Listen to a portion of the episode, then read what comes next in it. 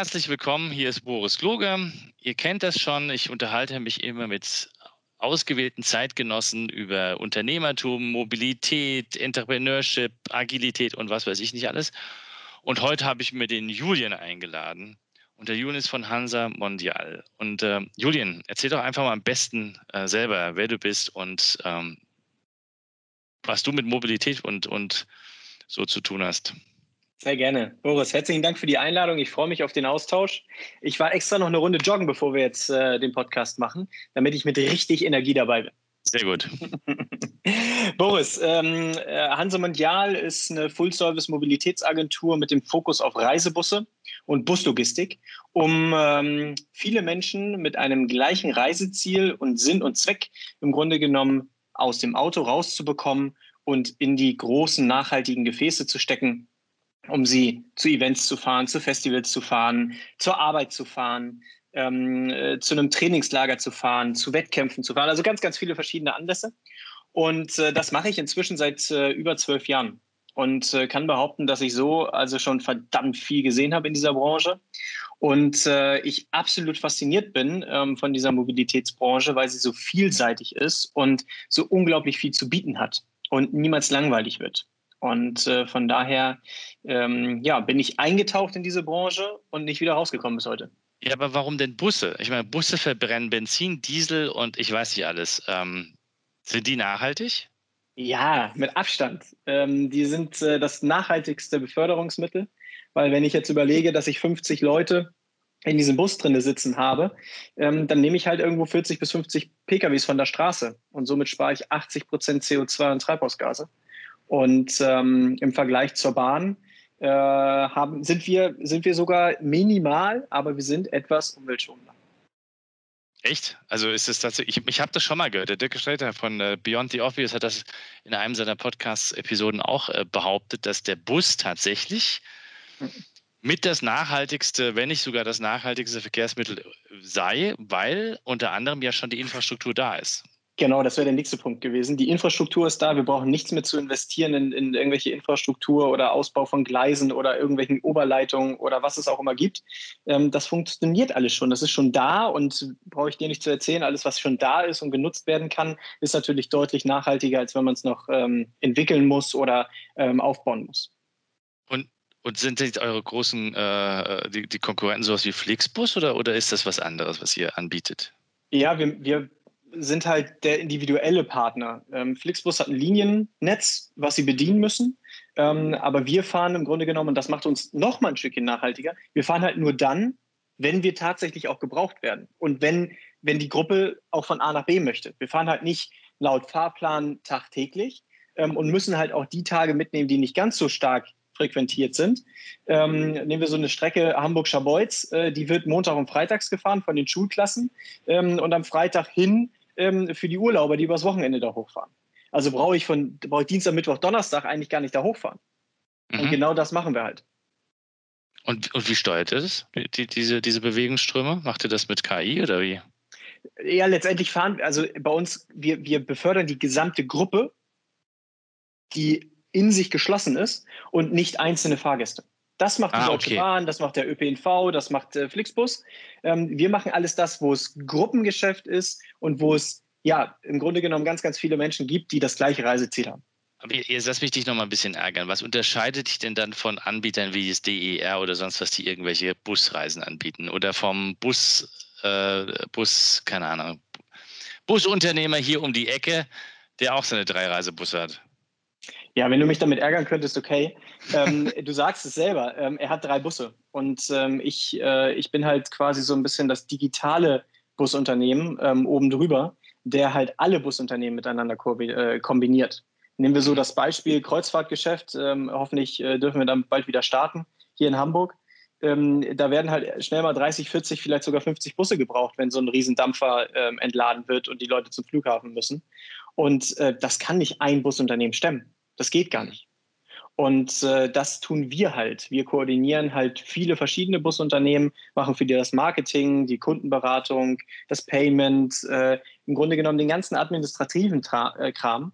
Und der Busunternehmer an sich und der Busfahrer, die können sich darauf konzentrieren, dass der seinen Bus um 8 Uhr zum Flughafen stellt oder um 10 Uhr zum Cruise Terminal. Das heißt, ihr seid quasi de, ähm, das Airbnb des Busunternehmens. Habe ich schon so mal äh, in, in, den Mund genommen. Ich vergleiche mich halt äh, ungern mit anderen großen Unternehmen, aber ja. äh, äh du hast schon recht, ja, das beschreibt es sehr gut. Ja, und wie viele Fahrzeuge oder sowas oder Busse bewegt ihr im Jahr? Ja, Corona macht es natürlich ein bisschen schwieriger, aber ähm, wir haben 2019 unseren Spitzentag gehabt mit 162 Bussen, die wir an einem Tag bewegt haben. Nicht schlecht. Nicht schlecht. Sag mal, was hat dich dazu gebracht, das zu machen? Also ich ja. mein Unternehmen zu bauen. Du hast, du hast gerade gesagt zwölf Jahre oder sowas, wenn ich es auch, wenn ich es mhm. gerade richtig im Kopf habe. Ja, genau. Ja, das klingt jetzt auch so, als wäre hättest du das quasi so Bootstrapping-mäßig gemacht. Also nicht der große Venture Capitalist im Hintergrund, der sagt, oh, das ist das nächste Unicorn-Ding. Ja, so oder, oder doch? Nee, nee, gar nicht. Ähm, letztlich äh, ist es so, dass ich äh, vor zwölf Jahren ähm, als Angestellter gestartet bin, weil mein Chef mir damals gesagt hat, ach komm mal zu mir, ich zahle dir das Studium. Ähm, nachdem äh, ich äh, mich dann gegen eine Karriere ähm, im, im, großen Konzern entschieden habe und mein Vater zu mir gesagt hat, wenn du bei der Deutschen Bank anfängst, dann enterbe ich dich, ähm, habe ich dann gesagt, okay, dann mache ich das lieber nicht und äh, bin dann halt ganz solide, ähm, nachdem ich so ein bisschen in der Weltgeschichte äh, um, umhergekommen bin, äh, wieder zurück nach Hamburg gekommen und habe gesehen, also so ein Job direkt vor der Haustür ist ja auch nicht verkehrt.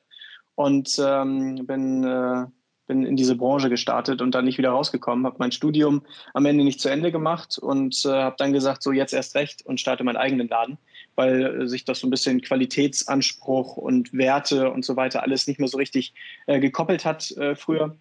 Ähm, und daraufhin habe ich gesagt, gut, dann mache ich äh, mein eigenes Ding.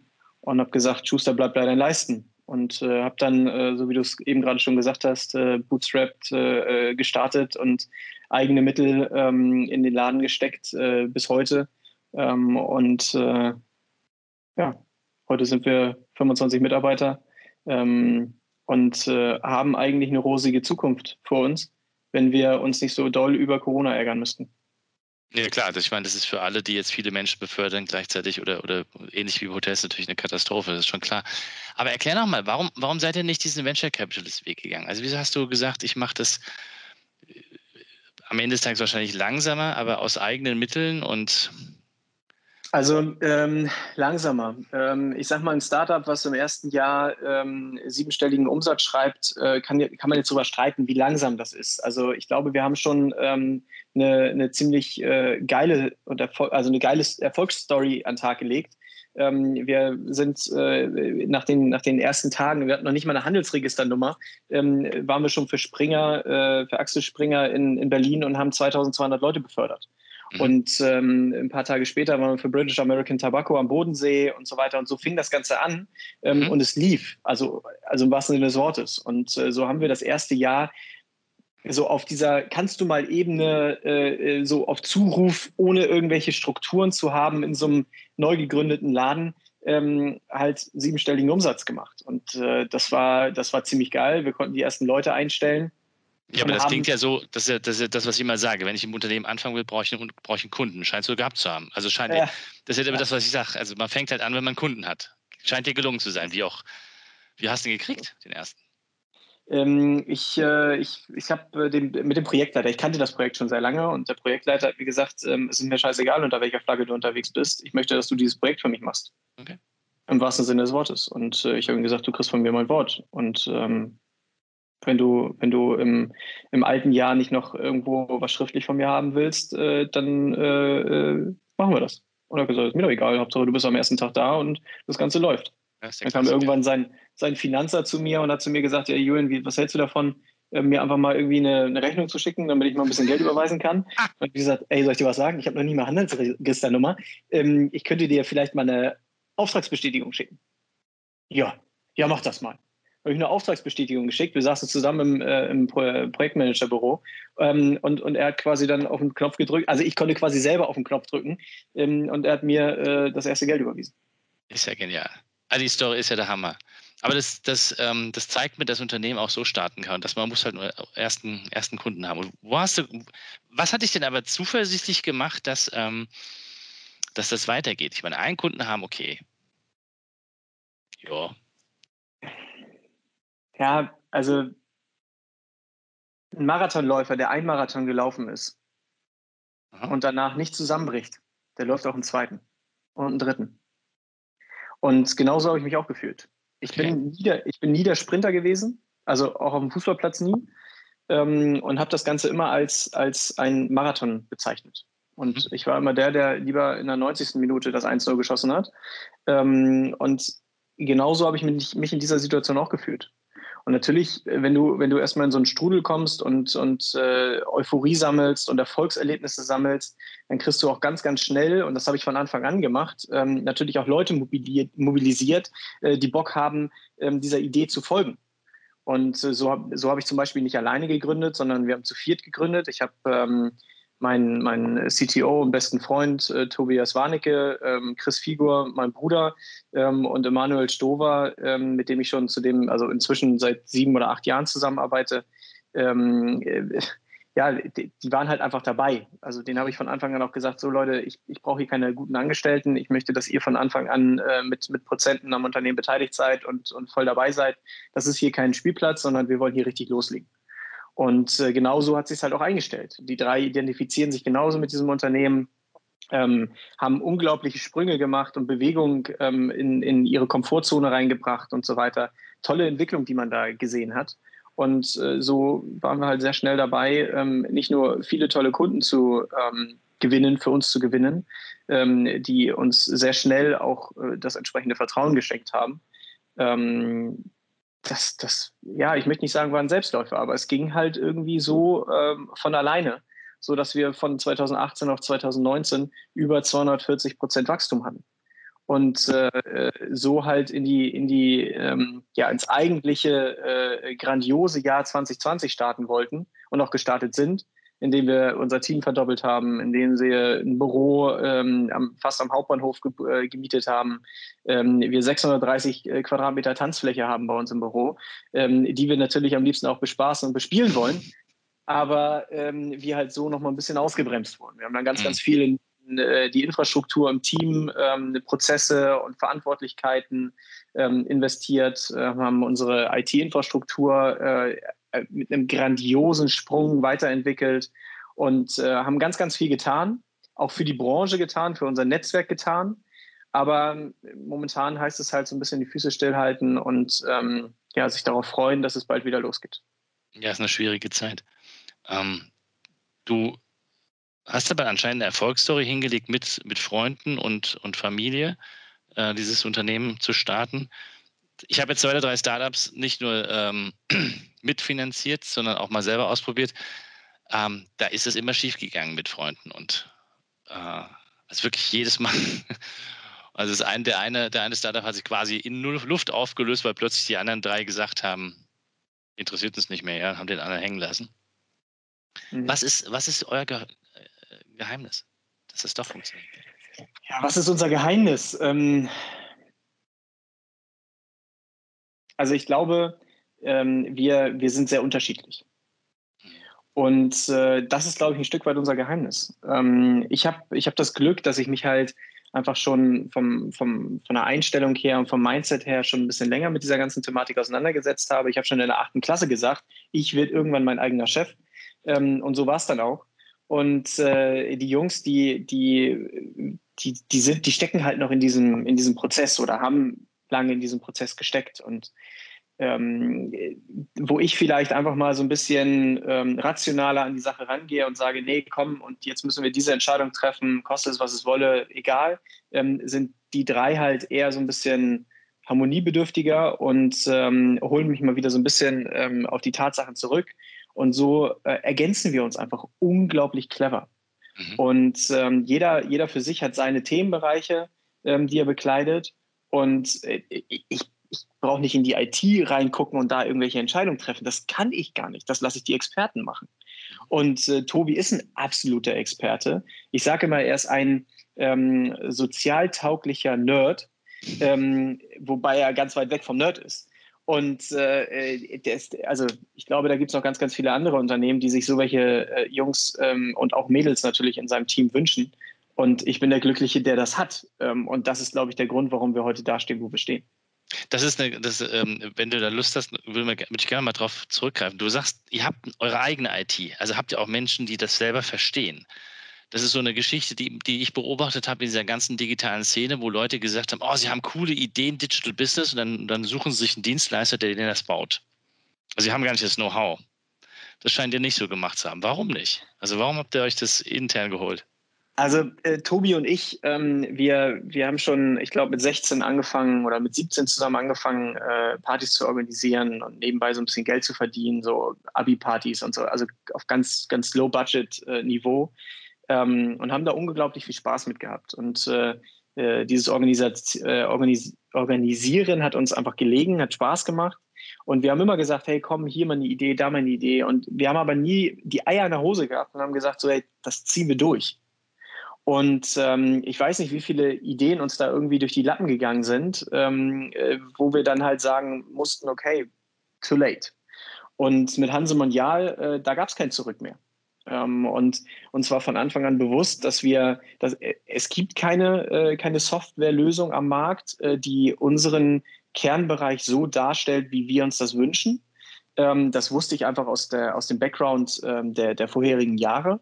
Und aus dem Grund habe ich, war für Tobi eh klar. Also entweder ich komme ich, ich komm damit rein und wir basteln äh, äh, die Software nach meinen Wünschen und Vorstellungen. Ähm, oder ich bin halt auch fehl am Platze, weil der hat in seinem Leben noch nichts mit Bussen zu tun gehabt. Mhm. Und der hat für American Express Vertriebsstrecken auf der ganzen Welt programmiert ähm, und, und die online gestellt und verwaltet. Und äh, das Thema Bus, da, da wächst er jetzt rein, da, da, da lebt er heute mit. Ähm, aber, aber das musste halt erst entstehen. Und äh, von daher, äh, ja, natürlich, wir diskutieren auch immer wieder darüber. CRM, kaufen wir das, Salesforce, HubSpot, was auch immer, oder programmieren wir es selber? Wir haben uns jetzt dafür entschieden, das Ganze über die ähm, Dynamics-Plattform von Microsoft zu machen.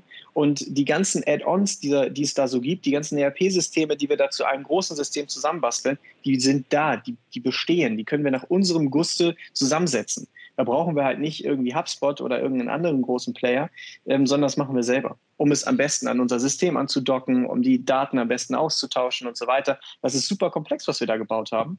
Ähm, da brauchen andere Leute sicherlich ein, ein Entwicklerteam von fünf, äh, von fünf, sechs, sieben, acht, zehn Leuten, keine Ahnung.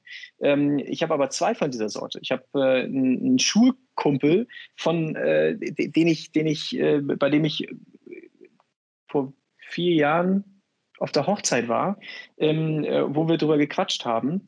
Ähm, und, und dann hat sich das irgendwie so entwickelt, dass er gesagt hat, so geil, ähm, mein Laden, den ich hier zehn Jahre groß gemacht habe, ähm, das ist nicht mehr das, was ich mir wünsche.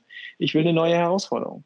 Und genau so hat sich das ergeben. Und dann habe ich da jetzt so zwei Koryphäen sitzen, ähm, äh, die, die das Ganze dann halt auch, also die, die Meter, die du da machst, ähm, die sind halt auch eins zu eins sichtbar. Ja, es gibt ein alten, sehr, sehr altes Beobachtung vom, von einem der Urgesteine der agilen Softwareentwicklung, der hat damals gesagt, naja, hätten wir damals sechs gute Entwickler gebraucht, wären wir auch fertig geworden. So brauchten wir 24. Kann also ich eins zu eins so unterschreiben. Ja, also es ist wirklich so, wirklich gute Leute äh, rocken halt gibt sogar irgendeine komische Zahl, 100 Mal produktiver oder sowas, ist ein echt fähiger Entwickler gegenüber einem Klasse. Aber das ist, eine, das ist eine, äh, für was anderes mal. Du, lass uns doch mal über New Mobility reden, wenn du, wenn du Lust hast, weil das ist ja so wahrscheinlich auch ein Herzensthema von dir. Absolut. Was glaubst du denn? Ich meine, hast versuchst du eine, eine Lösung hast ja für, du für dich ins, äh, auch als Geschäftsmodell jetzt entwickelt und gesagt, ich mache das halt mit Bussen. Aber was glaubst du denn, wohin sich unsere Gesellschaft mobilitätsmäßig entwickelt? Was hast du für eine Idee? Oder also ich, äh, ich habe ich hab ja seit ähm, äh, Juni letzten Jahres ähm, mein Podcast Mobilität der Zukunft, ähm, wo ich halt genau diese, diese Themen und Startups und, und verschiedenen Ansichten äh, mit ganz, ganz vielen cleveren und äh, hochintelligenten Menschen ähm, diskutiert habe und auch in Zukunft tun werde weiter. Ähm, die, die New Mobility ist für mich halt ähm, super vielfältig. Und das, was, glaube ich, ähm, den großen Playern am Markt, ähm, also der Deutschen Bahn, der Säule Mobil ähm, ÖPNV und der Automobilbranche nicht bewusst ist, ähm, dass die Lösung der Mobilität der Zukunft nicht zwangsläufig bei denen im Haus stattfindet, sondern bei Startups, bei jungen Unternehmen, äh, bei aufstrebenden Unternehmen, äh, bei ZFs und wie sie alle heißen, ähm, die das ganze Zepter selber in die Hand nehmen, weil sie keine Lust mehr haben, zu warten, bis ein OEM oder ein, ähm, ein, ein, eine Deutsche Bahn äh, in ihrer Unbeweglichkeit sagt, das ist die Mobilität der Zukunft. Mhm. Und ähm, äh, deswegen ist es mir auch so unglaublich wichtig, dass äh, egal das kleinste Startup, was irgendwie nur so unterwegs ist, irgendwie Sichtbarkeit und, und eine Bühne zu bieten in meinem Podcast, weil jeder hat eine Daseinsberechtigung und jeder hat die Möglichkeit, ähm, äh, the next big thing zu sein, wenn man das Ganze sich einfach mal so vor Augen führt. Und äh, da äh, glaube ich dran, ähm, dass nicht die Deutsche Bahn und auch nicht der ÖPNV an sich ähm, die, Mobilität der Zukunft ähm, alleine gestalten wird. Und, und welche Trends siehst du? Siehst du irgendwelche Trends? Also ist, ist der Trend E-Auto das neue Flaggschiff? Oder gibt es da irgendwelche anderen Trends? Ich glaube, ich glaube dass, die, dass die Politik und auch die OEMs äh, sich einfach in dieser E-Mobilitätsgeschichte ähm, wahnsinnig verrannt haben ähm, und äh, dass, dass das nicht die Lösung für immer sein wird. Es wird eine, eine Brückenlösung sagen, sein, so sage ich immer. Ähm, und, und dann werden wir uns, keine Ahnung, in fünf oder vielleicht auch erst in zehn Jahren mit ganz anderen Themen auseinandersetzen. Ich glaube aber, dass dass der größte Hebel, den haben wir beide. Weil wenn wir in der Lage sind, die Gesellschaft dazu zu bewegen, umzusteigen, im Kopf, nicht physisch, sondern im Kopf umzusteigen, auszusteigen, dann steige ich nicht morgens in mein Auto ein, in das ich 20 Jahre lang eingestiegen bin, sondern bin vielleicht bereit, bei meinem Nachbarn einzusteigen, der genau die gleiche Strecke fährt. Oder vielleicht mal das Fahrrad zu nehmen. Oder doch mal mit dem Bus zum, zur Bahnstation zu fahren. Und das ist, glaube ich, ganz, ganz wichtig, weil jede Diskussion darüber, ob E-Mobilität, Wasserstoff oder Hyperloop oder Flugtaxis oder was auch immer, ähm, das, das, das, ist nicht, das ist nicht das. Sondern wir beide, wenn wir entscheiden, das Auto dann zu nutzen, wenn ich es nutzen muss, wenn es nicht anders geht, dann ist es okay. Wenn ich aber sage, heute habe ich Zeit, heute regnet es nicht, heute muss ich mich nicht um die Kinder kümmern und ich muss nicht nach, nach der Arbeit noch irgendwo shoppen gehen und ich nehme mir die Zeit einfach, dann habe ich den größten Impact in das, worüber wir alle diskutieren. Ja, ein Freund von mir hat mal gesagt, wenn es, wenn es gelingt, uns gelänge, dass jeder einmal in der Woche mit dem Fahrrad zur, zur Arbeit fahren würde, wenn es geht, ne? nicht wenn es, wenn es gleich 50 Kilometer sind und äh, über drei Berge oder sowas, aber wenn es grundsätzlich machbar wäre, das wäre schon ein gigantischer Hebel. Also dann würden ja, würde sich wirklich was verändern. Ne?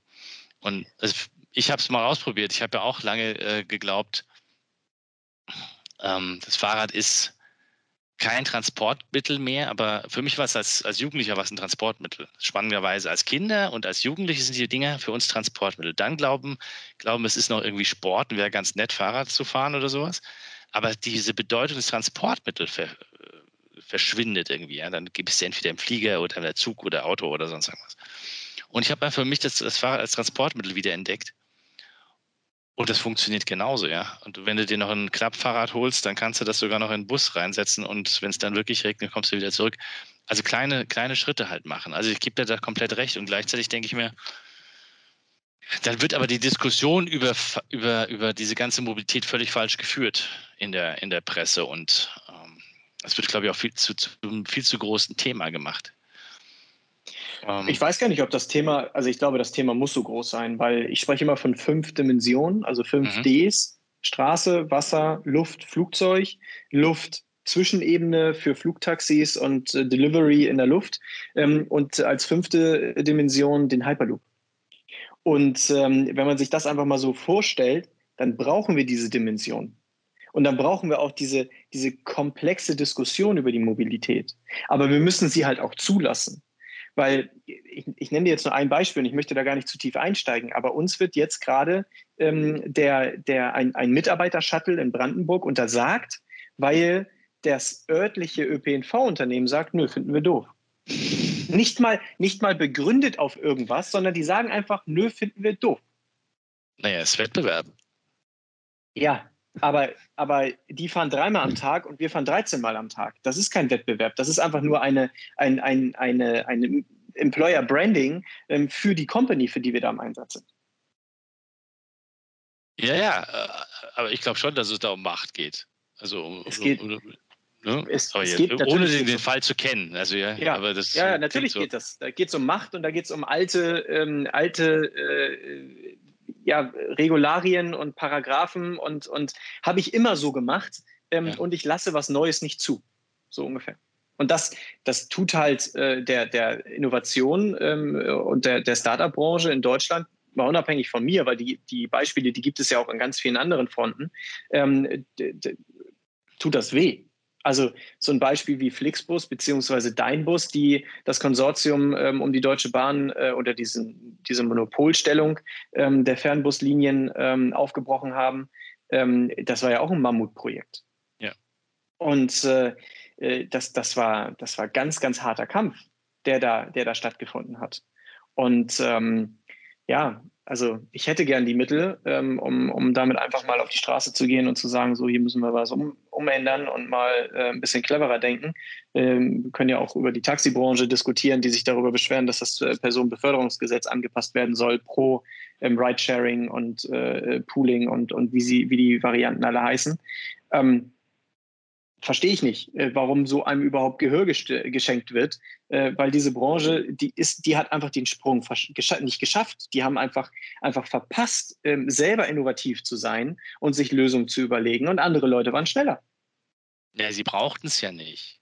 Also ich meine, du sagst ja gerade, Regularien und, und, und Gesetze. Und ich meine, das ist ja Klassik, äh, five, äh, die Five Forces vom Porter. Ne? Ich, ich kenne meine Nische, ich kenne die, die Gesetze drumherum und ich beute die gnadenlos aus. ist doch, ja, also wie sie sich gegen Uber gewehrt haben, die Taxibranche. Ich meine, man kann gegen Uber sagen, was man will. Das ist eine ganz andere Diskussion. Aber das war Konkurrenz und die hat besser funktioniert ähm, als, die, als die meisten Taxis. So ist es. So ist es. Und, und da, die, die Diskussion ist ja noch nicht zu Ende. Ja. Okay, du sagst, du sagst, es gibt fünf Dimensionen. Wie wird sich denn Straße verändern? Und, welch, und, und muss es sich denn überhaupt verändern? Ich meine, die Katja Diel, die kennst du ja, glaube ich, auch. ja, klar. Die donnert ja immer durch die Gegend und sagt, oh, viel zu viele Autos grundsätzlich auf der Straße. Also nicht mal, dass die fahren, aber dass die überhaupt da stehen dürfen, ja. ist ja schon. Wir haben 80 Millionen, über 80 Millionen zugelassene Autos in Deutschland. Wir haben aber nur 43 Millionen Menschen, die überhaupt Autos fahren dürfen. Das ist irgendwie verrückt. Und das ist total gaga. Und ähm, von daher kann ich diese Aussage erstmal ganz auf der Metaebene würde ich sie unterschreiben. Ich sehe aber das Auto auch als ganz elementares Stück Gut in dieser Mobilitätsbubble, in der wir uns befinden. Auf jeden Fall. Das Auto ist nicht wegzudenken. Egal, ob es der Notarzt ist, der in einem Pkw schnell irgendwo von A nach B muss oder, ähm, keine Ahnung, der Postbote oder, oder wer auch immer. Das, das, das, das ist nicht wegzudenken. Aber ähm, ich, ich glaube schon, dass die Mobilität auf der Straße sich verändern wird, aber auch wieder nur, wenn wir gesellschaftlich bereit sind, Dinge auf uns zu nehmen und zu verändern. Ich habe zum Beispiel die Entscheidung getroffen mit meiner Verlobten, wir ziehen nicht in die Stadt mit Alsterblick, sondern wir ziehen draußen quasi in den Wald ähm, und äh, äh schaffen uns einen, einen, einen Raum für Familie, für Kinder, wo sie aufwachsen können, kurzer Schulweg und so weiter. Ähm, und diese Entscheidung, die haben wir, haben wir uns gut überlegt. Aber ähm, der Mobilitätsbedarf ist jetzt natürlich ein anderer. Mhm. Ich, ich werde mir wieder ein Auto kaufen müssen, aber ich werde das Fahrrad nicht wegstellen, sondern ich werde mir einen Weg suchen, wie ich trotzdem mit diesem Fahrrad morgens in die Stadt komme und abends aus der Stadt wieder zurück nach Hause komme. Und ja, deswegen glaube ich, dass die Mobilität sich dahingehend ändern muss, dass man bereit sein muss, auch einfach mal aufs Auto zu verzichten. Du sprichst aber was ganz Interessantes an. Also ähm, die andere Alternative wäre ja, also du ziehst aufs Land, ich ziehe auch immer noch ein Stück weiter raus aus, dem, aus Wien. Ähm, also in Wien brauchst du auch kein Auto, ist vollkommen absurd. Ja? Also in Wien brauchst du definitiv kein Auto. Also da willst du eins haben, aber ob man jetzt eins braucht, weiß ich wirklich. Also, aber ähm, müsste, müsste denn nicht auch sich die ländliche Infrastruktur wieder ändern? Also zum Beispiel stelle ich mir einfach vor, wenn, wenn aus den Orten die ganzen äh, Lebensmittel äh, äh, Bäcker etc. pp. an den Rand gedrängt werden. Ich sage noch nicht mal, dass sie komplett verschwinden, aber der große Einkaufsmarkt ist halt kann am, am, am Ende vom Ort oder an einer Straßenkreuzung, wo drei Landstraßen oder Bundesstraßen zusammenkommen. Dann komme ich ja als, als Mensch gar nicht mehr zu meinem Lebensmittel. Das heißt, ich brauche schon allein ein Auto, um im Ort dorthin zu fahren. Ich rede noch gar nicht davon, in die Stadt zu fahren. Also müsste man nicht auch wieder Stadtplanung und, oder, oder Regionalplanung oder was weiß ich, Ortplanung komplett wieder anders umdenken? Also dass man vielleicht auch die Orte wieder zu, also jetzt rede ich nicht von Städten, sondern Orte, ne? Also ähm, dass man die halt, also, Dörfer, dass man die sagt, ey komm, dann lasst uns doch die zu Arbeitsstätten bauen, bauen wieder. Ähm, du meinst den ländlichen Raum mehr ja. nutzen, ähm, damit die Strecke in die Stadt nicht not tut, sondern genau. man halt einfach sagt, okay, ja, ähm, das ist sicherlich ein Ansatz. Und äh, das eine oder andere Unternehmen ähm, tut dies ja heute auch schon. Die sagen, ich brauche nicht äh, am Jungfernstieg mein, mein äh, Büro zu errichten, sondern ich gehe dorthin, wo die Gewerbesteuer günstig ist und wo die Infrastruktur vielleicht passt. Ähm, und ich mir dann Gedanken darüber mache, wie ich zum Beispiel meine Mitarbeiter auf den letzten dreieinhalb Kilometern ähm, von der Bahnstation ins Werk bekomme. Ähm, aber äh, diese, diese Entscheidung, die gibt es ja ganz klar. Und die, dieses Prinzip Gewerbegebiete, das ist ja auch nichts Neues. Die Frage ist halt nur, wie, wie funktioniert zukünftig diese Last Mile Delivery? Wie kriege ich denn das gut, egal ob das jetzt nun das Zentrallager von Rewe ist oder von, von DHL oder Amazon ist, ähm, wie kriege ich denn dieses Gut, ähm, egal was es dann am Ende ist, wie kriege ich das dann aber in die Stadt? Und das wird, das wird eine Challenge sein, äh, die zu lösen ist. Da gibt es äh, verschiedene Quartierslösungen, ähm, äh, Mobilitätshubs, äh, die gleichzeitig auch äh, als Delivery Station fungieren ähm, wo ich halt nicht mehr warte, bis der Postbote klingelt, sondern ich halt weiß, okay, alles klar, um 16 Uhr wird der Postbote schon da gewesen sein und dann gehe ich drei Ecken weiter zur Tankstelle, zu einem Kiosk, zum Einkaufszentrum, wie auch immer das Ganze dann aussieht, vielleicht auch an, zu dem, zum Spielplatz, ähm, wo ich dann mein Paket abhole, wenn ich äh, mit meinem Kind gerade mal unterwegs bin oder von der Arbeit komme oder was auch immer. Ähm, ich glaube da, aber auch da müssen wir halt wieder gesellschaftlich umdenken.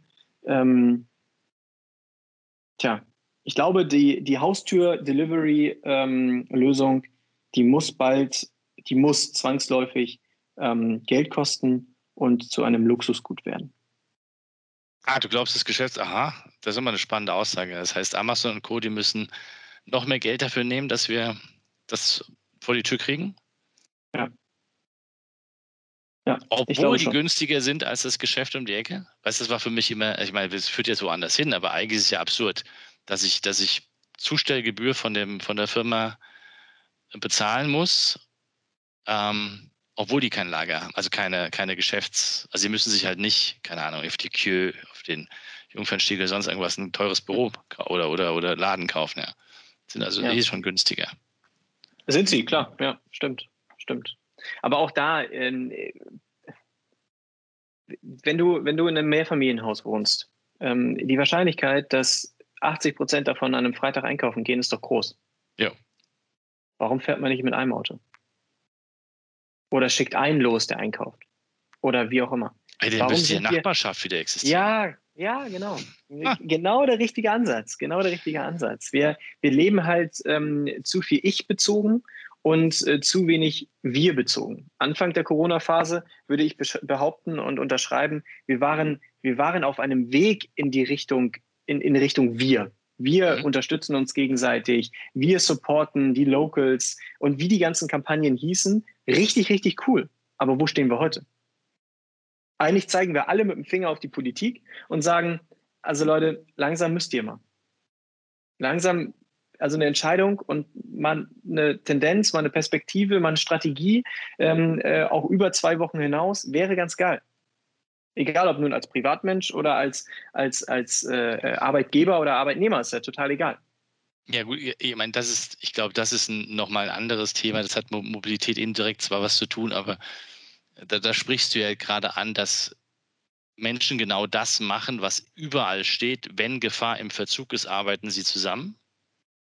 Da brauchst du als Führungskraft nicht viel dran tun. Du musst nur dafür sorgen, dass das klar ist, dass es da um was geht und zumindest sagen, wir nehmen alle mit. Dann wird das schon passieren, dass die Menschen. Aber danach musst du als Führungskraft auch den Weg zeigen. Und das passiert gerade nicht. Genau. Das ist eindeutig. Also man müsste eine Vision erzeugen darüber, ähm, wie zum Beispiel mit Nachbarschaft Mobilität verbessert werden kann. Also es müssten Leute geben, die sagen, ey, so kann das funktionieren. Und dann die, die Möglichkeiten machen, anstatt immer zu sagen, ähm, geht alles nicht und ist uns auch egal und Hauptsache die nächste politische Konsequenz. Du hast aber doch erzählt gerade ähm, in deinem Podcast, dass du mit ganz vielen Startups und sowas sprichst. Ähm, ohne dass du jetzt Werbung machen sollst, aber hast du so drei oder vier Ideen ähm, oder, oder, oder ähm, Ideen ist das falsche Wort. Also manchmal, wenn man so zuhört, hat man das Gefühl, das kann was werden. Also hast du so drei, vier Trends, wo du sagen würdest, ja, solche Ideen, die funktionieren? Also ähm, äh, autonome Shuttle ähm, ist immer wieder ein Thema. Ähm, da würde ich sagen, da wird auf jeden Fall einiges passieren. Ähm, ähm, da habe ich jetzt allerdings, äh, das, das, sind halt eher, äh, obwohl auch nicht ausschließlich, aber da, da könnte ich dir jetzt keinen nennen, wo ich sage, der geht auf jeden Fall durch die Decke. Wo ich, wo ich wirklich ein richtig, ein richtig gutes ähm, Gefühl habe, ist bei Franziska Weiser das ist die äh, Gründerin und äh, CEO von äh, Carré Mobility GmbH aus Berlin, die halt Quartierslösungen schafft und ähm, quasi autofreie Quartiere schafft. Mhm. Und ähm, das ist eine absolute Powerfrau und ich glaube, dass äh, bei ihr ähm, da wird einiges gehen. Definitiv. Das heißt, sie macht quasi das Zeug, was die in Barcelona gemacht haben, mit, mit den mit den Blocks heißen die Dinger? Oder was, was war, war Barcelona? Ich glaube, es war Barcelona. Ja, ich, also was aus Barcelona kenne ich das Beispiel jetzt nicht, aber dass man sagt, es geht schon ähm, um Blocks, ja. ja. Dass man die wirklich komplett frei macht. Okay, das, ah, das heißt, also Städte wieder, wieder ähm, lebenswerter gestalten. Städte lebenswerter äh, gestalten und vor allem, ähm, du schaffst, du, also nehmen wir ein Beispiel, ein, ein Wohnkomplex äh, mit 20 Einheiten, da wohnen irgendwie 40 Leute, vielleicht 50 Leute. Ähm, die haben aber äh, alle verschiedene Ansichten von gesellschaftlich, miteinander, nicht miteinander, Mobilität, ja, nein und so weiter. Und du findest, also es ist halt ganz, ganz schwierig, da eine kritische Masse aufzusetzen, mit der du dann sagen kannst, okay, alles klar, ich verzichte aufs Auto, wir fahren gemeinsam morgens in die Stadt oder was auch immer. Und wenn du ein Quartier schaffst mit 600 Wohneinheiten, ähm, wo 1200 Leute wohnen oder 1500 Leute wohnen, ähm, dann ist es viel, viel, also und, und die mit dem, mit dem Fokus ein, eingezogen sind. Ich verzichte auf mein Auto. Ich habe ähm, einen Fahrradparkplatz vor der Tür, wo ich mein Fahrrad mit, mit Dach abschließen kann, eine kleine Box, was auch immer, die Pakete nicht zur Haustür geliefert werden, sondern beim Pförtner abgegeben werden oder in irgendeine Box gepackt werden, wo ich es rausholen kann, wenn ich es haben möchte, ähm, man gemeinsam einkaufen geht, ähm, man eine, eine Gemeinschaft ist, dann ist das ja, ist, ist diese kritische Masse gegeben. Dann kann ich nämlich sagen, hey, ich habe hier in diesem Wohnblock, ähm, keine Ahnung, äh, 100 Leute sitzen, die bei Bayer arbeiten oder bei, bei äh, eBay arbeiten. Mhm. Ähm, und von, diesem, von, dieser, von dieser Wohneinheit shuttle ich direkt vor die Haustür zum Arbeiten. Ohne dass die noch laufen müssen, ohne dass die ein eigenes Auto brauchen. Andere Leute sagen sich, ja, aber heute wäre ein Auto ganz praktisch, dann nutzen sie eins aus dem Pool. Mhm. Und es ist total egal, ob gestern ähm, Oma Erna da drinnen saß oder Lisa mit ihren zwei Kindern da drinnen saß. Heute ist es frei und heute nutze ich das. Und das, diesen Ansatz finde ich von Franziska ähm, also grandios. Mit der muss ich mich unterhalten, weil mir fällt natürlich sofort ein, das könnte ja, also es hat auch, also ich finde die Idee super, und der kleine Teufel in mir sagt, naja, aber dann hast du ja politische Problemchen und dann sagt vielleicht der nächste Bezirkshauptmann oder was auch immer oder wie auch immer die in Berlin heißen, finden wir gar nicht so gut, dass da was entsteht. Also das wird bestimmt, also nicht einfach, glaube ich. Nö, aber ähm, die hat, äh, die Franziska hat so viel Power, da mache ich mir gar keine Sorgen, dass das, äh, dass das irgendwie an ihr nagt. Also da mache ich mir keine Sorgen. Es, es, gibt halt auch schon ein paar ähm, Beispiele, wo mhm. in Berlin sowas funktioniert hat. Ähm, wo, wo man freiwillig im Sommer seinen Schlüssel abgeben konnte von seinem Auto ähm, und äh, den Sommer auf sein Auto verzichtet hat in diesem, in diesem Block oder wie auch immer man es nennen möchte. Ähm, und äh, das hat sehr, sehr gut funktioniert. Also ich finde den Ansatz sehr, sehr spannend. Hast du noch eine Idee für uns? Ja, äh, ich sehe noch, also kein, kein Tipp, sondern eher das Gegenteil. Ich glaube, dass mhm. äh, Lilium und, und äh, wie sie alle heißen, ähm, dass, das, dass das nicht so, so fluppen wird, wie wir uns das alle wünschen und vorstellen. Mhm. Ähm, ich glaube, dass diese Flugtaxis, ähm, das, das wird noch länger dauern, ähm, alleine von der Innovation her. Ähm, ansonsten Ja, also ich, ähm, ich finde den, den Ansatz von ZF Mobility ganz, ganz spannend. Ähm, die haben ein, ein autonomes Mobil ähm, oder Gefäß, ähm, welches äh, aktuell schon im Einsatz ist, leider noch nicht in Deutschland, ähm, und 40 km/h fahren kann, unbemannt. Ähm, der, der Ansatz ist top. Äh, ich glaube, dass, dass wir, dass das auch die Zukunft sein wird. Wir werden nicht mit Autos und, und Bussen und so, wie wir es heute kennen, äh, in Zukunft unterwegs sein, sondern wenn wir jetzt einfach mal ein Stück weiter denken ähm, und auch ein Stück weit in die Vision von Hanse Mondial, ähm, dann, äh, dann glaube ich, dass wir ähm, in Gefäße denken müssen. In kleine Gefäße, die dann zu größeren Gefäßen werden, ähm, die sich zusammentun und wieder voneinander lösen ähm, um den Bedarf, den, der, der einfach wahnsinnig individuell ist, der, der ist nicht, der, also den, den können wir nicht in, in eine Lösung pressen, sondern wir werden zukünftig auch individuell unterwegs sein. Und deswegen werden diese flexiblen ähm, Shuttles, ähm, Gefäße oder Bubbles oder wie auch immer man sie nennen möchte, ähm, zukünftig äh, ja sicherlich die Mobilität der Zukunft noch ganz gravierend mitverändern. Also du redest von diesen Pots, ne? Die, die da genau. in, die da, äh, ich habe das, hab das gehört und habe mir das angeschaut und dachte, oh, ja, es ist, ist vielleicht zu, zu weit von meiner Vorstellungskraft weg, aber das ist ja quasi wie so ein kleiner, ähm, was weiß ich, zweimal zwei Meter Raum oder keine Ahnung, wie groß das Ding sein muss, damit man sich da drin wohlfühlt, ja. Und dann, und dann wirst du da quasi ähm, von A nach B chauffiert. Ich habe sogar schon erzählt, äh, von jemandem gehört, die wollen die Hochseilbahn damit dann quasi ausstatten. Das heißt, du kommst dann quasi auf deinen Skilifter hoch und brauchst überhaupt nicht aussteigen. Ja. Ähm, wen ich noch sehr, sehr spannend finde, ist die Ottobahn aus München. Das äh, ist, ist auch sehr, sehr, ein sehr, sehr äh, ähm, ein interessantes äh, Startup, was äh, ähm, tatsächlich gerade auch die ersten Projekte umsetzt. Und ähm, da kann man, da kann man ganz entspannt sagen, dass die äh, auch innovativ unterwegs sind. Da geht es darum, ähm, eine, eine elektrisch betriebene Kapsel ähm, überirdisch ähm, an einer Hängebahn, so wie man es vielleicht aus Wuppertal kennt, äh, zu befördern die halt zum Beispiel so Strecken wie Flughafen Innenstadt oder mhm. Flughafen Messe oder ähm, andere ähm, frequentierte ähm, Strecken abbiete, anbild, anbindet, ähm, wo man halt sagt, okay, äh, ich müsste jetzt hier eh eigentlich eine neue Infrastruktur bauen, also Straße, mhm. Ähm, dann baue ich keine Straße, sondern äh, lasse die Natur, wie sie ist und setze halt nur alle, ich weiß nicht wie viel Meter, ähm, entsprechende Säule ähm, und bin halt nicht mit äh, Verbrennern unterwegs, sondern mit, mit auch kleinen Kapseln. Ähm, mit Marc Schindler habe ich da äh, ein sehr, sehr spannendes äh, Podcast-Interview geführt. Ähm, ich, glaube, ich glaube, da geht auch einiges. Spannende Idee. Also überall irgendwelche Hochseilbahnen durch die Städte. Die sich dann, ja. ähm, wäre wäre dann vielleicht sogar eine sechste Dimension, wenn man so drüber nachdenkt. Hilf mir mal. Wieso sechste? Achso, in, ja. deinen, in, deinen, in deinen fünf, in deinen fünf. Ja, ja, genau. Genau, ja, ja. Dass du da mh, hast noch was dazu gebaut. Mhm.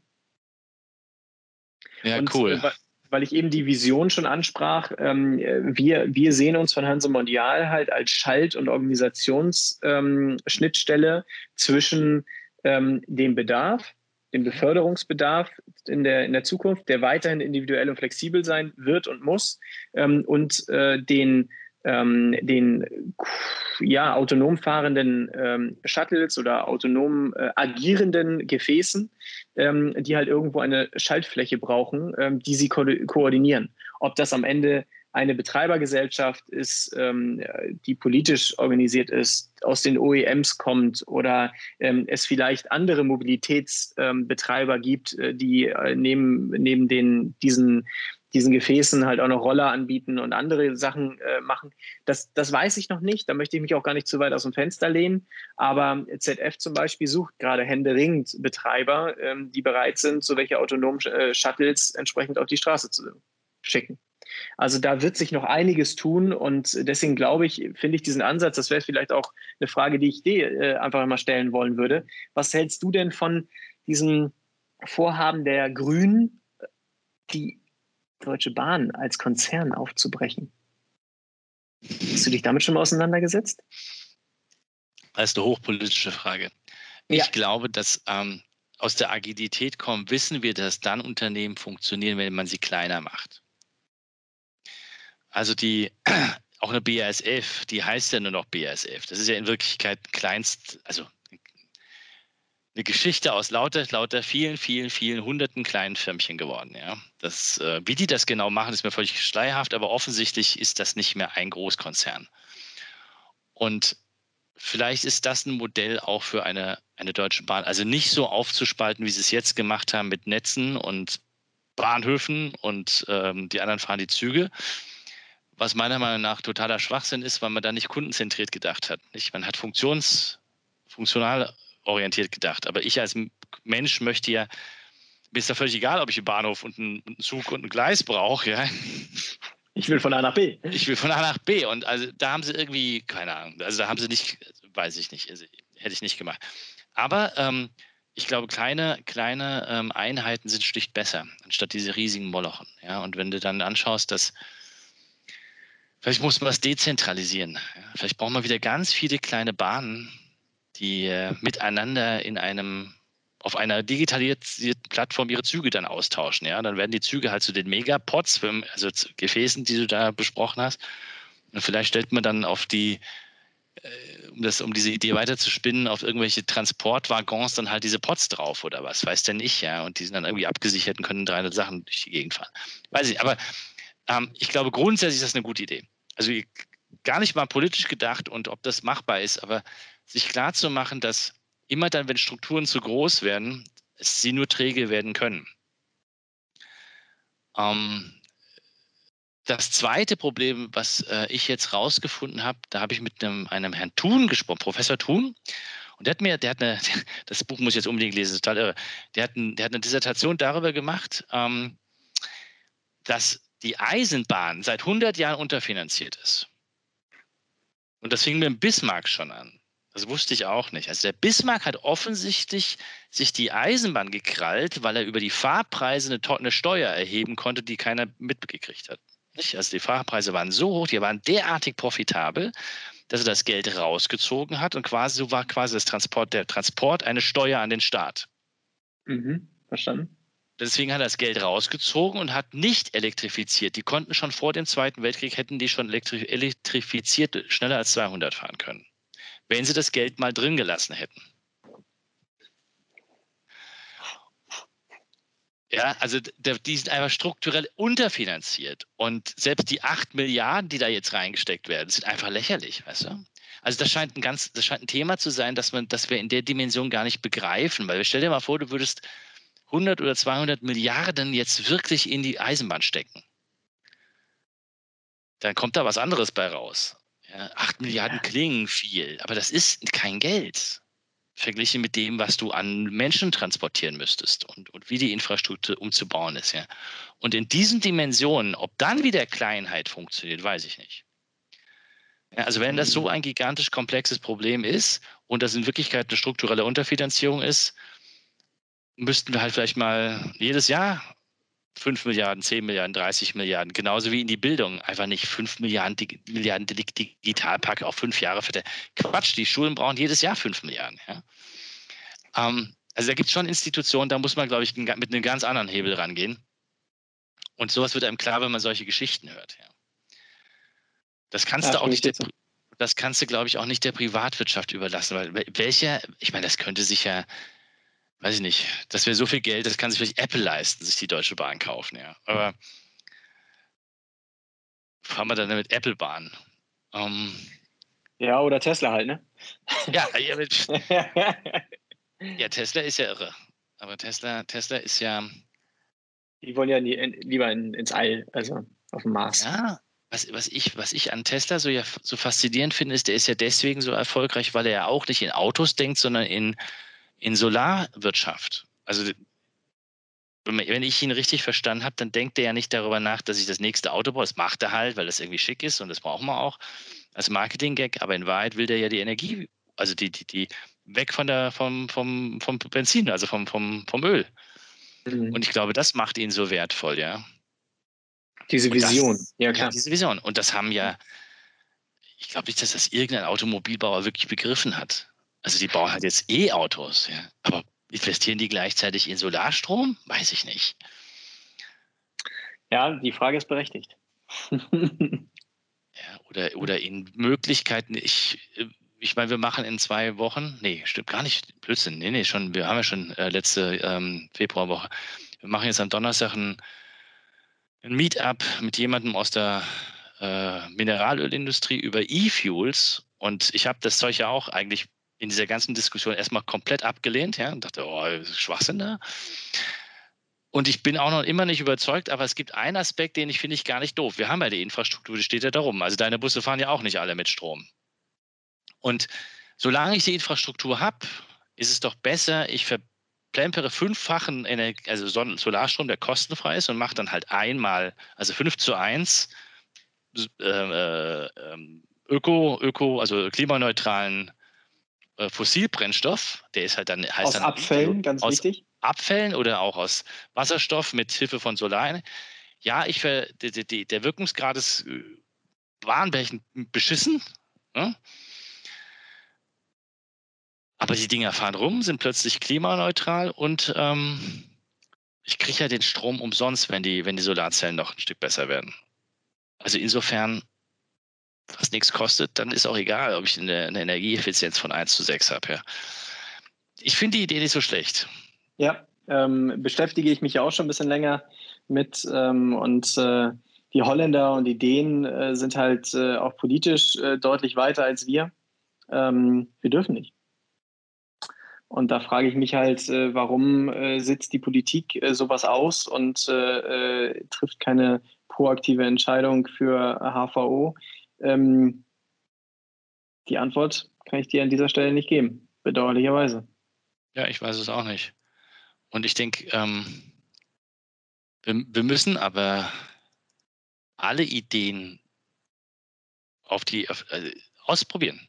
Und das Verrückte mhm. ist ja wieder, du hast, du hast vorhin was Interessantes gesagt. Du hast gesagt, wir müssen auf die Start-ups setzen. Also wir müssen ausprobieren. Und das es werden ganz, ganz viele Startups werden in die Röhre gucken und werden dabei draufgehen. Also ne, von 100 Stück einer vielleicht, der, der erfolgreich hat und 10, die vielleicht ein bisschen Geld verdienen. Aber ähm, das wird nur durch Ausprobieren funktionieren. Also wir werden nur durch Ausprobieren und was Neues denken und, und, und, und, und herausfinden, ob eine Idee funktioniert, werden wir es rauskriegen. Das kannst du vorher nicht designen. Ja, aber da ist halt auch ganz, ganz wichtig, ähm, ich bin bestimmt kein Freund davon, ähm, auch wenn ich mich in Amerika unglaublich wohlfühle und äh, schon sehr, sehr gute Zeiten da drüben verlebt habe. Ähm, die machen bestimmt nicht alles richtig. Aber die haben eine deutlich geilere Fail-Kultur. Ja. Und deren Fuck-up-Einstellung gegenüber ähm, ähm, Startups und Ideen und Ansätzen ähm, bringt sie heute deutlich weiter als uns. Weil wenn wir in Deutschland äh, äh, irgendein Startup an die Wand fahren, dann sind die Leute da drinnen fast verbrannt. Ja. Die sagen, um Gottes Willen, ich gehe jetzt in die Behörde. Ich lasse mich verbeamten. Und ähm, äh, weil sie sonst gefühlt gesellschaftlich verstoßen werden. In Amerika heißt es, Hund abwischen, Krone richten, Abfahrt, nächste Idee. Und äh, das ist die Mentalität, die wir hier in Deutschland auch brauchen. Und. Die müssen wir vermitteln. Die müssen wir jungen Unternehmern mit an die Hand geben. Ich habe äh, ähm, ein ganz, ganz junges äh, Startup, ähm, hat überhaupt nichts mit Mobilität zu tun, aber so ein bisschen was mit Digitalisierung, MyTech. Ähm, die zwei Jungs, äh, die, die mussten das vor dem Richter durchboxen, dass die mit, mit 17 schon ihr, ihr Unternehmen gründen dürfen ähm, und äh, ihre Geschäftsfähigkeit quasi unter Beweis stellen. Ähm, die, die sind total grandios. Die digitalisieren Visitenkarten. Ich weiß nicht, wie viele Millionen Visitenkarten in Deutschland gedruckt werden, weil das der Vertrieb so braucht. Ähm, die digitalisieren die Dinger ähm, und die, die, die, das fällt einfach weg. Du brauchst keine Visitenkarten mehr drum. Ja. Und äh, das, ist, das ist ein total geiler Ansatz. Und die beiden Jungs, die brennen dafür. Und genau so welche Jungs brauchen wir. Noch viel, viel, viel mehr. Ja. Und sei es in dieser Stelle einfach mal ein bisschen Eigenwerbung im, im eigenen Interesse. Gerade ich suche so einen Trainee, ich suche so einen verrückten ähm, äh, Unternehmergeist, ob männlich, weiblich, ist mir total wurscht. Ähm, die können auch meinetwegen ein Studium abgebrochen haben oder schon ein Startup gegründet haben. Die hätte ich gerne an meiner Seite, der ansatzweise so verrückt tickt wie ich, ähm, der bereit ist, auch mal ein bisschen Gras zu fressen, ähm, um zu sagen, okay, alles klar, wir machen jetzt mal was Verrücktes und greifen das Thema an. Und ähm, da habe ich total Bock drauf. Ähm, also ich gebe geb dir vollkommen recht und wage aber zu bedenken, es gibt zwei Seiten. Das eine ist Infrastruktur und was die Politik machen müsste. Ich habe aber ganz viele Leute erlebt, in leider, die finden Startups machen schick. Also, und wenn sie dann dort waren oder es mitgemacht haben, dann sagen sie anschließend, naja, aber wenn ich dann Familie gründe, dann gehe ich zum Daimler. Ist ja klar, oder? Das würde halt, das macht, das macht ein amerikanischer Silicon Valley Palo Alto Ingenieur macht das nicht. Also das ist Auf nicht so. Fall. Ja. Und ich glaube, das sind zwei Sachen. Das eine ist, ist, äh, ist eigene Geschichte, äh, wie wir drauf sind, äh, absichern. Und das andere ist ganz sicher, ist, ich meine, der Behörden, weil so schwer ist es. Ich habe jetzt gerade auch ja wieder ein Startup gegründet. Also eine, eine, Firma baust du innerhalb von einem Tag, wenn du das willst. Das ist nicht so schwierig. Ja. Es wird immer so getan, als ob das wahnsinnig kompliziert ist. Ja. Also wenn du dir den Anwalt sparen willst, die 800 Euro, also die, die, die Gründungskosten kannst du dir nicht sparen. Aber wenn du den Anwalt sparen willst und das selber machen willst, dauert es halt vielleicht drei Tage, weil du dich vorher einlesen musst. Aber ansonsten gehst du zum Anwalt, das Ding steht mit 1000 Euro Einwurf, ist das fertig. Ja. ja. Und da wird so ein Bohai gemacht, es wäre in Deutschland so schwierig. Man müsste den USA gründen. Das stimmt doch überhaupt nicht. Nein, da stimme ich dir zu. Also, also ich habe äh, ich hab letztes Jahr häufiger meinen Notar gesehen als ähm, mein Hausarzt, ähm, weil ich äh, da das ein oder andere Unternehmen ähm, gegründet habe. Und von daher, ähm, ich, kann, ich kann das definitiv äh, bestätigen, was du gerade gesagt hast. Ja, und ähm, also ich glaube, äh, ja, also das hat viel mit Mindset zu tun und aber natürlich, genauso Leute braucht es, ja. Und äh, ich meine, Du hast jetzt gerade Werbung eigener gesagt, dass du solche Leute suchst. Ich suche die natürlich auch. ist ja klar. Nein, aber ähm, nein, wir brauchen viel mehr Gründungen, wir brauchen viel mehr Mut dazu, wir brauchen viel mehr Leute, die sagen, sie haben da Bock drauf, ja. Äh, äh, über äh, ausprobieren, Entrepreneurship auf die Nase fallen und, und dann muss halt fünfmal auf die Nase fallen. Ja. Ist ja nicht weiter schlimm. Nö, sehe ich auch so. Sehe ich auch so. Ich, für jeden ähm, Chapeau, der, der halt nicht äh, häufig auf die Nase fallen muss, sondern das äh, beim ersten ja. Shot schafft, ähm, klar. Aber äh, ja, du musst bereit sein dazu. Stimmt. Wir haben jetzt äh, nur so aus, aus dieser aktuellen Lage heraus, ähm, haben wir ein, ein mobiles Labor ähm, umgebaut. Wir haben äh, einen Reisebus genommen, haben die Stühle komplett rausgenommen, haben zwei Kabinen reingesetzt, eine Anmeldung in die Mitte gesetzt und ein Labor ins, ins Heck des Busses ähm, und sind in der Lage, äh, äh auf Knopfdruck da äh, 400, 500, 600 äh, Schnelltests am Tag durchzuführen. Ja. Ähm, ähm, und PCR-Tests sogar live im Bus äh, deutlich schneller ähm, als über das Labor ähm, auszuwerten und äh, entsprechend zu dokumentieren. Haben da ein QM für aufgesetzt und äh, ganz, ganz professionell mit einem, ähm, äh, einem Arzt, einem Professor zusammen ähm, da ein ganz, ganz starkes Konzept für aufgesetzt. Und ähm, ja, mal gucken. Noch äh, springt äh, die, die Politik da noch nicht so richtig drauf. Ähm, aber mal gucken, wie es die Privatwirtschaft macht und was wir, was wir daraus machen können. Müsst du in Österreich fahren lassen. Ja, habe ich auch schon gehört. da ist Österreich Deutschland zurzeit echt voraus. Also mir ist unklar, warum die Österreicher das auf die Reihe kriegen, weil normalerweise kriegen sie behördlich nicht so tolle, aber das ist irre. Ne? Also was, hier irgendwelche Teststraßen und fahrbare Labore und ich weiß nicht alles, das haben die hier alles am Start. Die wollen das. Ja? Und ähm, also wie gesagt, lass das Ding in Österreich fahren. Da fahren, glaube ich, drei Stück in Österreich rum, die können bestimmt noch einen vierten gebrauchen. Und die machen es genauso, wie du sagst. Ne? Irgendeine, irgendeine Firma sagt, sie muss jetzt mal ihre Belegschaft testen und dann kommt der halt vorbeigefahren und dann. Genau. Dann mache ich es. Ja, das haben wir Geschäftsideen schon wieder ausgetauscht. Also Leute, baut Busse oder ordert Busse und baut Labore rein. das ist ja, das garantiert noch ein Geschäftsmodell für die nächsten Jahre. Also es wird nicht so schnell aufhören mit dem, mit dem Testen. Leider. Aber was glaubst du denn? Wann, äh, wann dürfen wir denn wieder reisen und wann äh, dürfen wir die Live-Begegnung auf einer Messe äh, verleben? Ähm, wie lange müssen wir uns noch gedulden? Ich habe es von Anfang an gesagt, immer auch meinen Kollegen, ich glaube nicht vor 22. Ich, ich bin sowas, ich bin ja normalerweise reiner Optimist, aber was das anbetrifft, ähm, äh, ich, ich glaube nicht, dass, ähm, dass, dass wir das in Europa gescheit in den Griff kriegen. Also wir haben das anscheinend so im Griff, dass es nicht großartig auffällt und die Wirtschaft geht es ja gar nicht so schlecht. Ähm, einigen Teilen, einer Teilen geht es wahnsinnig schlecht, aber die, das geht nicht. Also weil, weil es gibt noch ein anderes Problem. Ich war jetzt gerade beim Plug and Play ähm, Tag wieder, ähm, was die da an, an, technischen Innovationen vorstellen, wie man jetzt Leute scannen könnte und was weiß ich, von hinten, du schaust dann irgendwie aus 300 Meter Entfernung, siehst du, ob der Typ krank ist oder nicht. Ähm, das ist in Deutschland nicht geregelt. Das kriegst du politisch nicht auf die Reihe, solche Sachen zu machen. Ähm, ob das gut ist, ist eine andere Frage. Man davon ab, also es gibt ja immer auch die Möglichkeit zu sagen, das ist böse. Ja?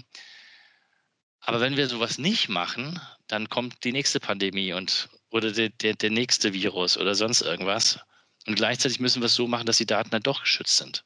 Also ja, und andere und, und beim nächsten Mal kein, Leute, die nach Dubai fahren, ich weiß nicht, ob die, ob die wissen, dass die quasi alle zwei Sekunden ein Foto abliefern. Also ist, das ist so, ist so schizophren, weißt du? Auf der einen Seite sie benutzen Facebook, aber nehmen die Corona-App nicht.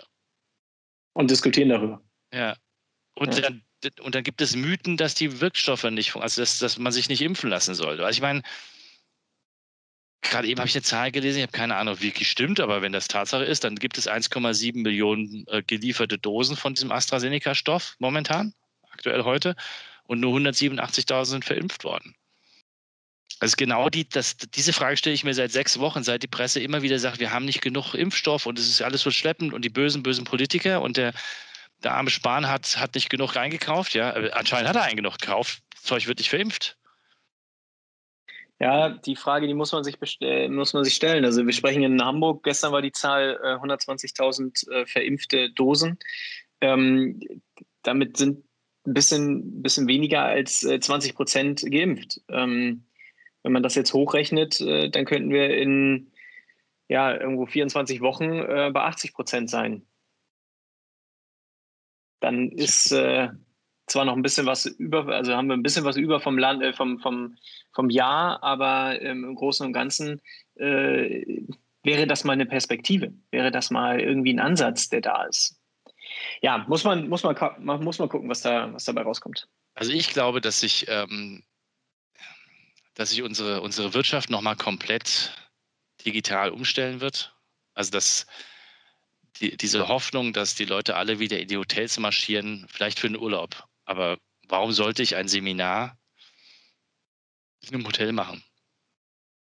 Ich glaube, es, ich glaube, es gibt so eine, so eine jetzt erst recht Reaktion, wenn wir wieder dürfen und können. Und äh, da wird es dann wahrscheinlich irgendwo so zwei, drei Seminare geben ähm, pro Nase, die sie alle auch besuchen und wo sie froh sind, wieder rauszukommen und so weiter, weil die gesellschaftliche, ähm, dieses gesellschaftliche Zusammenkommen, miteinander diskutieren, ja. neue Leute kennenlernen und so weiter, das fehlt einem ja, also gerade mir als Netzwerker, und da schätze ich dich ja genauso ein, ähm, äh, das, das, das fehlt auf jeden Fall. Und ich glaube, dass das ähm, nicht von allen, aber von vielen Leuten mit Kusshand wieder genommen wird, wenn wir dürfen. Ja, und dann werden die Firmen gnadenlos zuschlagen und sagen, ach, das kostet ja plötzlich wieder doppelt so viel wie vorher. Ja, ich bin gespannt, wie, das, äh, wie sich das entwickelt. Stimme ich dir zu. Mache den nicht. Also warum soll ich denn 100, also was wollten Hotels haben, wenn wir, die, die wollen ja mittlerweile zwischen 120 und 180 Euro Tagespauschalen haben. Warum soll ich denn das ja. zahlen? Das geht ja. dann, ja. Wenn, ich, wenn der Mitarbeiter genauso am Schirm mit dem Trainer reden kann. Also ja, da wird es diese, genau diese Welle wird es geben. Boah, wir dürfen alle wieder raus. Ja? Und dann werden die alle Geld ausgeben, das wird schon passieren, das glaube ich schon. Und dann wird der Finanzmensch in so einem Konzern anfangen zu rechnen und wird sagen, hey Leute, nein, ja. lassen wir sein. Mobilitätskosten gehen runter. Ähm, Also das glaube ich. Ich glaube, da hat sich ganz viel getan und diese, diese Zäsur wird sich noch, ähm, wird viel, viel ausmachen. Ja. Dinge, die wir noch nicht wissen. Dann gibt es natürlich, also auch, auch die Leute haben jetzt alle gelernt, wie cool äh, Online-Shopping ist. Klar. Warum soll ich denn jetzt, ich meine, ja klar gehen Leute doch schick irgendwie einkaufen und, und wollen sich mal ein schickes ein Pulli oder sowas oder ein tolles Kleid oder so kaufen. Das ist doch klar. Es macht vielleicht auch mehr Spaß, das ist schon in Ordnung. Aber abends auf der Couch, klick, klick, klick, klick, bumm, morgen ist da. Absolut, brauchen wir gar nicht drüber reden. Ähm, das, das sehe ich auch so. Ähm, äh, wir werden, wir werden mehr in eine Richtung von Erleben und Erlebnis kommen. Ja. Shoppen wird nicht einfach sein, ich laufe irgendwo in eine Mall und äh, da ist ein Store nach dem anderen, sondern das wird, das wird sich verändern. Das wird sich ganz, ganz gravierend verändern, um sich vom Onlinehandel abzuheben. Du kannst da ja bin ich gespannt. Du bist ja Busunternehmer, du kannst ja die Kaffeefahrten wieder aufleben lassen. Ja, du lachst. Also ähm, äh, die Kundschaft, die, die ist heiß da drauf. Ne? Also die wären bereit, einfach mal äh, einfach nur drei Stunden im Bus zu setzen und irgendwo um Kirchturm zu fahren, ähm, um einfach mal was anderes zu sehen. Also ähm, der, der Need ist schon da. Also wenn wir dürften, dann würde das passieren. Glaube ich auch. Julian, das war eine tolle Stunde. Ja, ich würde jetzt am liebsten von dir noch hören, ähm, was du jetzt eigentlich planst. Du hast eben gerade gesagt, du hast auch jetzt gerade wieder frisch gegründet und so weiter. Ähm, pack das doch nochmal in eine kurze Message. Kann ich in einen Pitch.